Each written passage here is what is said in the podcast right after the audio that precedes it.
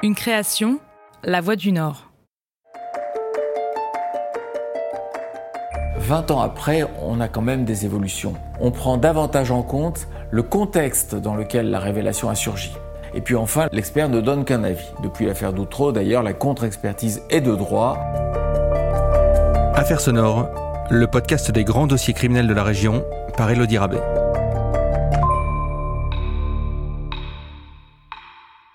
L'affaire Doutreau a été un véritable cataclysme pour nos institutions. Elle a fait trembler les bases de la justice, de la presse ou de la police.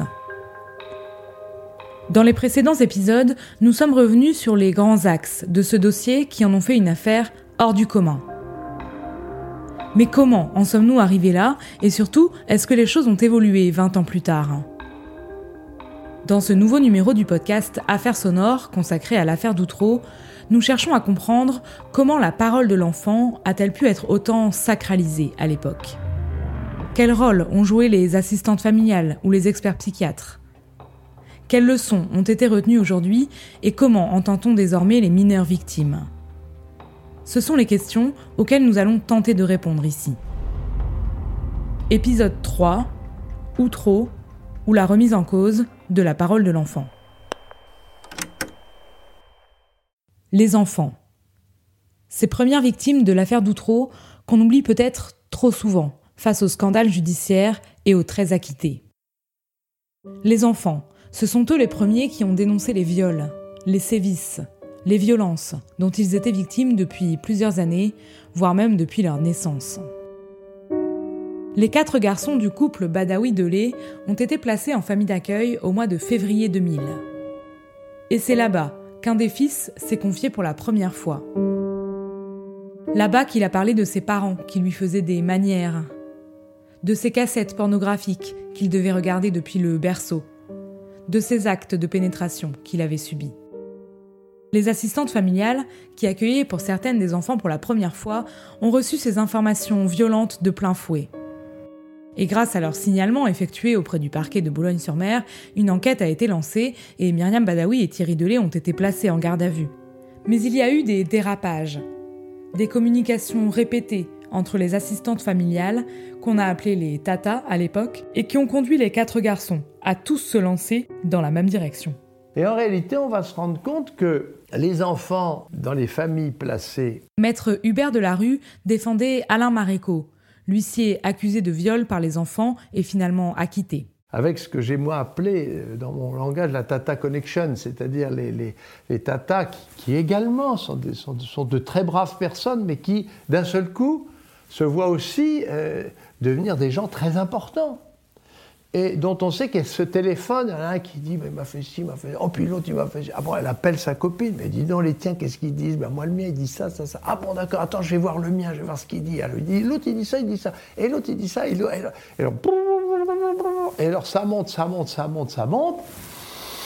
Ce qui fait que les gamins en arrivent à raconter tout un tas de fariboles dans cette espèce de contamination qui se fait, malheureusement, c'est la réalité du dossier. Croyant bien faire, les assistantes familiales transmettaient à chaque fois de nouvelles listes de noms donnés par les enfants, et c'est avec cette liste que le juge Burgot va monter son dossier et mettre en examen 18 personnes. Sauf que ces listes de prénoms étaient données sans aucun contexte.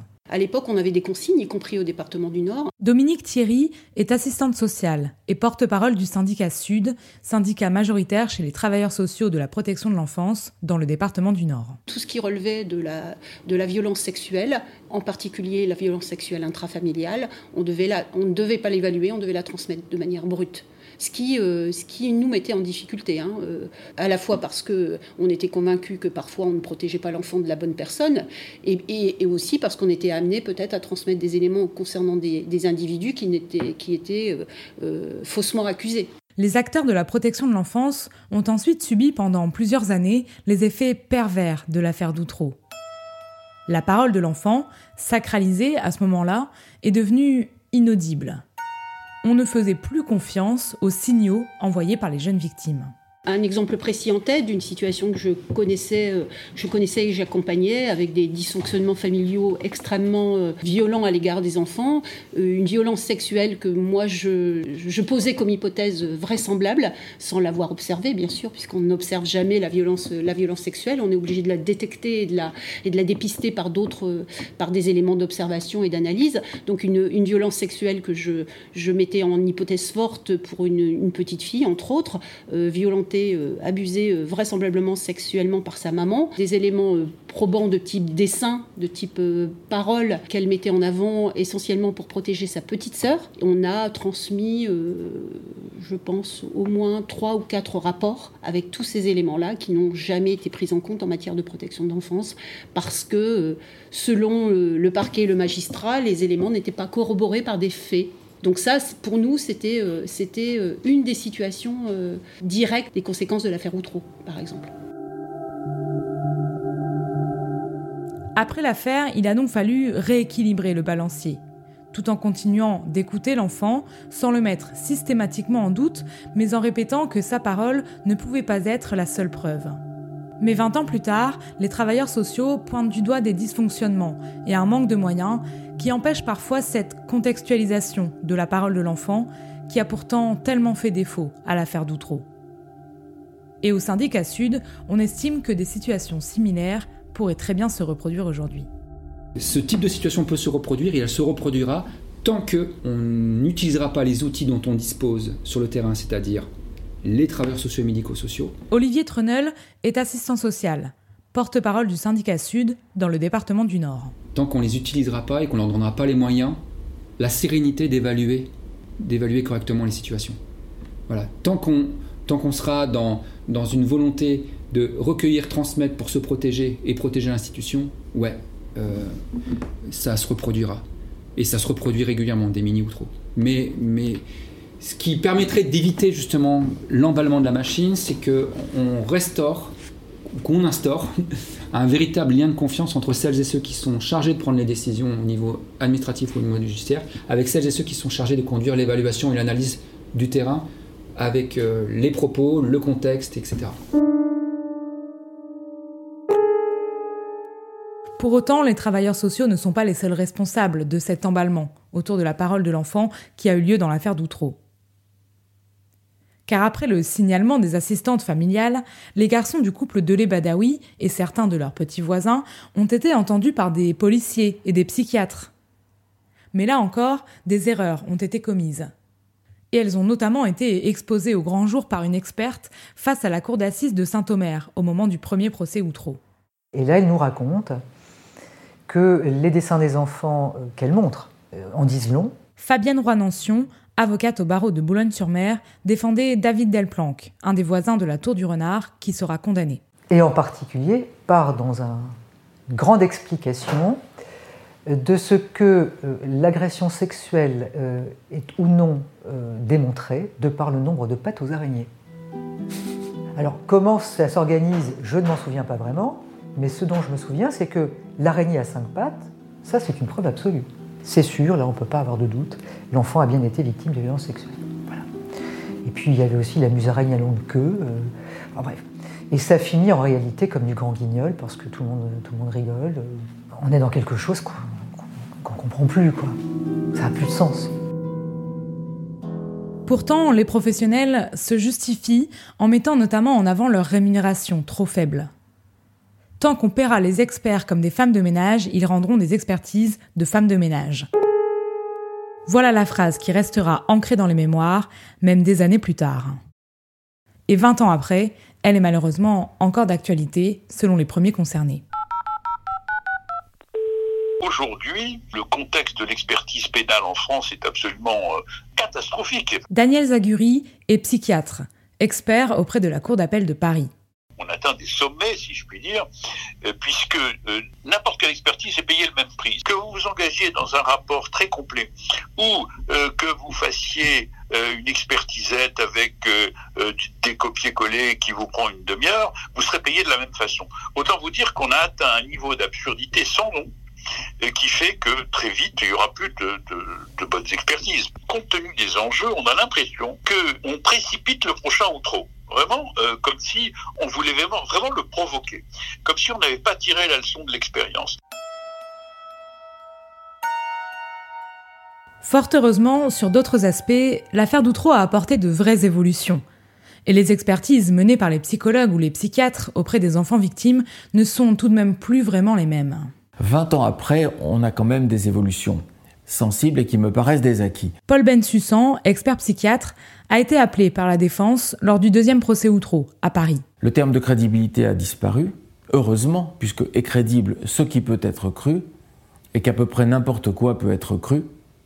On prend davantage en compte le contexte dans lequel la révélation a surgi. Ce sont des progrès vraiment sensibles qui me paraissent définitifs encore que rien n'est définitif. Et puis enfin, l'expert ne donne qu'un avis. Depuis l'affaire Doutreau, d'ailleurs, la contre-expertise est de droit, et un avocat qui n'est pas satisfait des conclusions d'un expert demande la contre-expertise et l'obtient. La parole de l'enfant n'est pas l'unique outil pour l'expert qui l'entend, et la crainte de sacraliser ou non sa parole est moins présente aujourd'hui qu'à l'époque de l'affaire Doutreau. Maintenant, nous donnons un avis non pas sur une parole d'enfant, mais sur un dévoilement. C'est totalement différent de dire qu'un dévoilement n'est pas fiable et qu'un enfant n'est pas fiable. Ça n'a rien à voir. Pourquoi? Parce que la parole de l'enfant, le contenu de la révélation, est un des six paramètres de l'analyse d'un dévoilement. Mais ce n'est qu'un sur les six. Il a mis son zizi dans mon derrière, par exemple. D'accord? Donc c'est quelque chose qui suscite l'effroi, l'horreur, l'inquiétude. Ok, mais si on se met maintenant d'un point de vue technique, à quel moment l'enfant dit ça? Que se passait-il dans l'environnement de l'enfant? Quelles questions lui ont été posées? Par qui? Combien de fois? Comment? C'est très très différent parce qu'on va lister, encore une fois, toute une liste de paramètres et donner un avis sur la fiabilité du dévoilement. Et on peut très bien recontextualiser des propos extrêmement inquiétants et considérer que pour autant, la recherche de la vérité euh, doit encore être faite et qu'elle ne peut pas se limiter à la parole de l'enfant.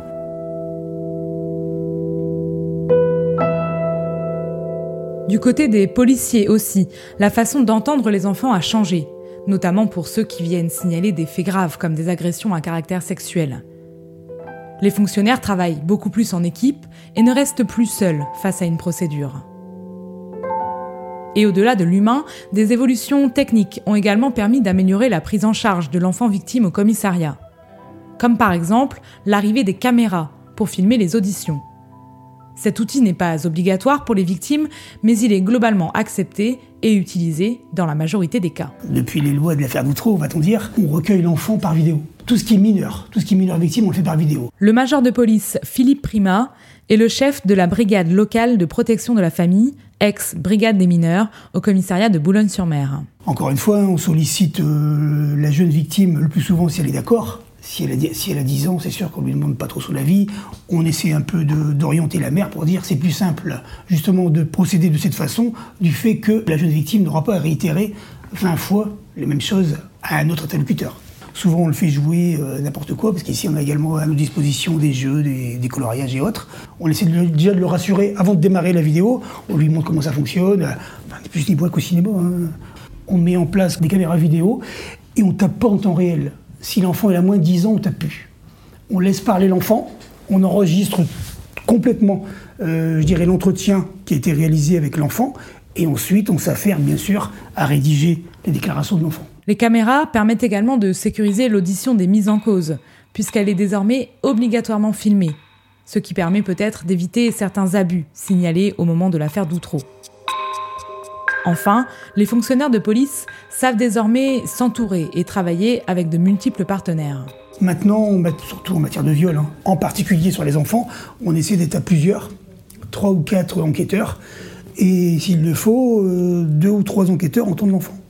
Et également, euh, je dirais, celle qui vient dénoncer les faits. Comme ça, on a un peu une orientation et le point de vue de chacun. Et après, encore une fois, maintenant, ce qui est presque de manière euh, je dirais, pas obligatoire, puisqu'elle ne nous est pas imposée, hein. on oriente, euh, comment j'allais dire, la jeune victime à un examen psychologique en accord avec le parquet. Et maintenant, c'est vraiment devenu une formalité. Et après, on oriente toujours également l'enfant, même si les faits remontent à plusieurs mois, on détermine l'état de stress que l'enfant a subi. Et là, le médecin, encore une fois, dans tout autre domaine, puisque lui, il aborde les déclarations de l'enfant, d'un point de vue purement médical. Et on essaie de corroborer justement les déclarations de l'enfant avec le médecin, l'expertise rendue par le psychologue au niveau de l'enfant, et également le procès-verbaux qu'on a rédigé. Et avec ces trois faits-là, je dirais à 90% pareil, on s'oriente dans, le même, dans le même sens. Les effectifs des brigades des mineurs ont également été augmentés. Ces dernières années, l'équipe de Boulogne-sur-Mer, par exemple, est passée de 4 à 10 fonctionnaires. Et chaque policier reçoit une formation spécifique pour accueillir la parole de l'enfant de son plus jeune âge à l'adolescence. Enfin, comme le préconisait le rapport de la commission parlementaire ouverte après l'affaire d'Outreau, les relations entre la police et la justice se sont améliorées. On avait peu pas beaucoup de contact avec la justice, qui est complètement différent depuis une quinzaine d'années. Hein. Et les magistrats, on, les, on les a et on les côtoie, si c'est pas quotidien, c'est au moins un minimum hebdomadaire pour les autres collègues. En matière de mineurs et de recueil de la parole de l'enfant, tous les signalements que je viens d'évoquer, euh, hôpital, enseignement, euh, services sociaux et autres, et là on l'a en direct les services. Euh, avant, ça arrivait dans nos, dans nos bureaux en procédure, dans une pile comme ça. Maintenant, tout ce qui sort de l'ordinaire et qui est de matière à dire il faut aller très vite. La magistrate en charge du dossier, en charge du signalement, nous appelle directement. Donc il y a aussi une rapidité euh, du traitement de la procédure qui n'a plus rien à voir. La justice. C'est bien l'institution qui a le plus souffert suite à l'affaire d'Outreau. Une grande réforme était attendue et des préconisations assez précises avaient été faites dans le rapport de la commission parlementaire engagée un an après le second procès Outreau. Il s'agissait de limiter la détention provisoire, d'organiser la collégialité de l'instruction ou encore de renforcer l'exercice des droits de la défense par exemple. Mais 20 ans après le début de l'affaire d'Outreau, tout cela a-t-il vraiment été appliqué? La justice a-t-elle appris de ses erreurs? Et de nouvelles évolutions sont-elles envisageables aujourd'hui alors que le garde des Sceaux actuel, Éric Dupont-Moretti, était l'avocat de deux des acquittés d'Outreau? Ce sont les questions auxquelles nous avons tenté de répondre avec des magistrats et des avocats dans le prochain numéro d'Affaires sonores consacré à l'affaire d'Outreau.